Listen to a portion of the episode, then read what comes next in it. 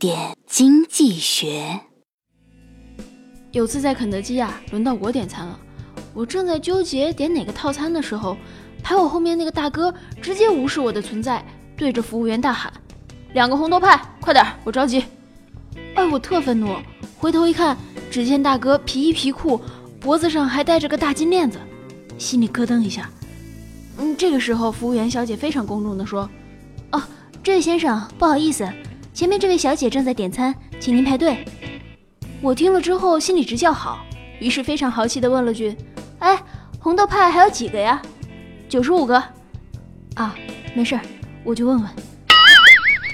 点餐尚且需要纠结半天，更何况是风险和收益并存的投资者呢？如果你是用家庭生活的必需费进行投资，那么万一亏损，就会直接影响正常生计。毕竟，用一笔紧张的钱来生财时，心理上已处于下风，在决策时自然难以保持客观冷静的态度。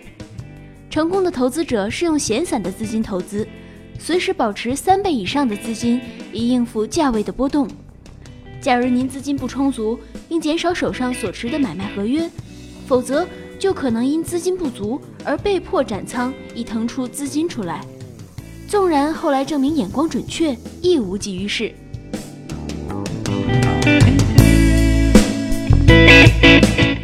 更多内容，更多投资门道，请关注微信公众号“好买商学院”，教你聪明投资。